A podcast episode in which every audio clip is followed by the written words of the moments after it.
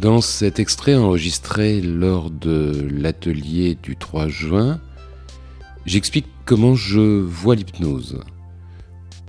Cette explication euh, a été imposée en quelque sorte par euh, une participante qui m'a dit qu'un soignant lui avait expliqué qu'il n'y avait absolument rien de magique dans l'hypnose, que tout pouvait être euh, rationnel et globalement extrêmement banal.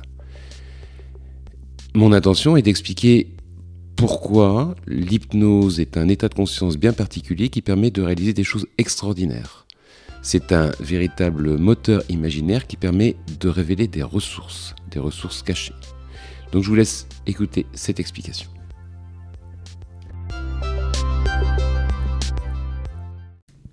Le kiné de Vanessa.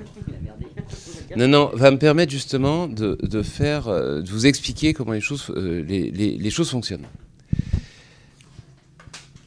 Toutes et tous ici, vous êtes ici parce que il y a une chose qui est certaine, c'est que vous êtes hypnotisé par votre douleur. Elle a complètement envahi votre vie. Ok? Donc, maintenant, Qu'est-ce qu'on fait avec des exercices comme les doigts magnétiques? Parce que lors de la première séance, on a fait un exercice hyper classique que vous connaissez probablement si vous regardez la télévision, qui sont les doigts qui s'attirent euh, quand on demande à la personne de se focaliser sur l'espace entre les doigts. Donc quand je fais ça, qu'est-ce que je fais? Je ne suis pas en train de faire quelque chose de magique, je ne suis pas en train de faire quelque chose d'extraordinaire. Je suis en train de vous apprendre à gérer la, la focalisation sur autre chose.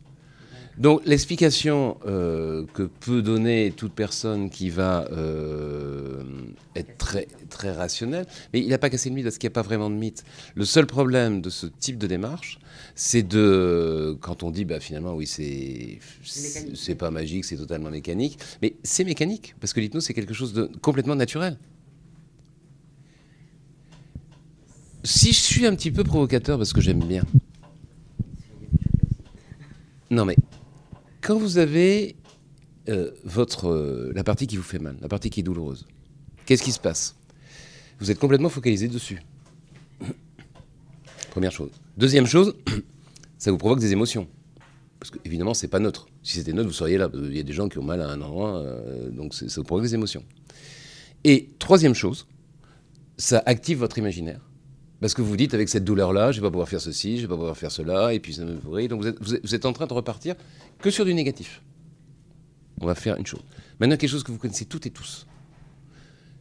Quand on est amoureux ou amoureuse, qu'est-ce qui se passe?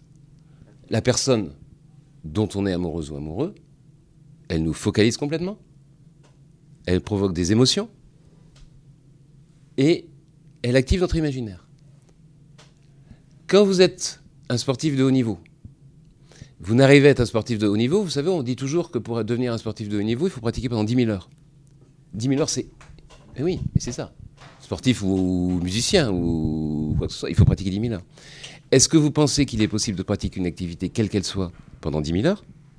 Si vous n'êtes pas complètement focalisé par cette activité, si ça ne vous provoque pas des émotions positives, et si ça n'active pas votre imaginaire, en imaginant que vous allez devenir un grand, concertiste ou une médaille d'or, enfin je ne sais pas trop quoi. C'est-à-dire qu'on est sur quelque chose qui est complètement naturel. Donc la seule chose que je vous apprends avec les exercices qu'on a fait la dernière fois, c'est à gérer quelque chose de naturel. Et la phrase que j'avais déjà prononcée la dernière fois, je suis là pour vous apprendre à faire quelque chose que vous saviez faire et vous euh, pensiez ne pas savoir faire. Donc vous faites les exercices et autre chose, les ressources que je cherche à activer chez vous, ce sont des ressources inconscientes. Et c'est pas une interrogation, mais j'ai envie de vous dire, parce qu'on va faire référence aux enfants, quelle est la meilleure façon d'accéder à son inconscient? C'est pas mal, on n'en est pas loin. C'est pas exactement, mais c'est bien. Le rêve, de faire rêver.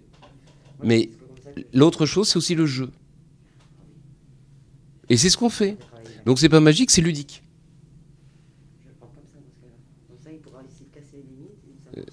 Et il n'y a pas de mythe à casser, il y a juste une compétence à acquérir. C'est tout. Vous êtes là pour acquérir une compétence. Et on sait que cette compétence-là, elle fonctionne.